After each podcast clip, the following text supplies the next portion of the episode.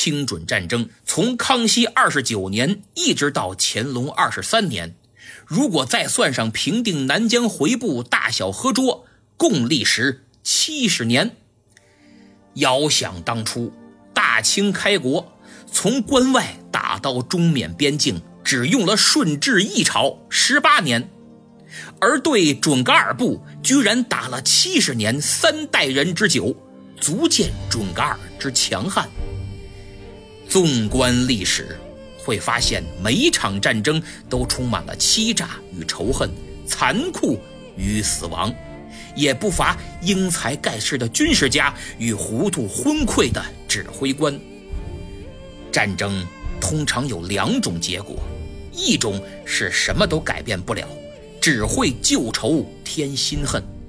另一种是把国家带入正轨，从而迎来一个新的盛世。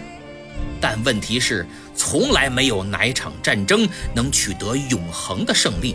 想一劳永逸地解决问题，根本不能靠战争，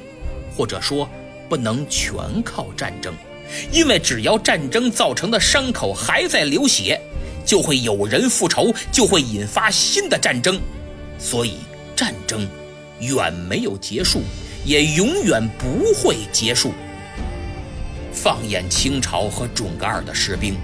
他们当中许多都不会杀人，更没学过杀人，也不想杀人。但为了养家糊口，或者连家都没有，只为混口饭吃，才毫无选择的在战场上与所谓的敌人遭遇，糊里糊涂的开枪，糊里糊涂的丧命。而他们的长官却把这叫殉国。把杀人叫功勋，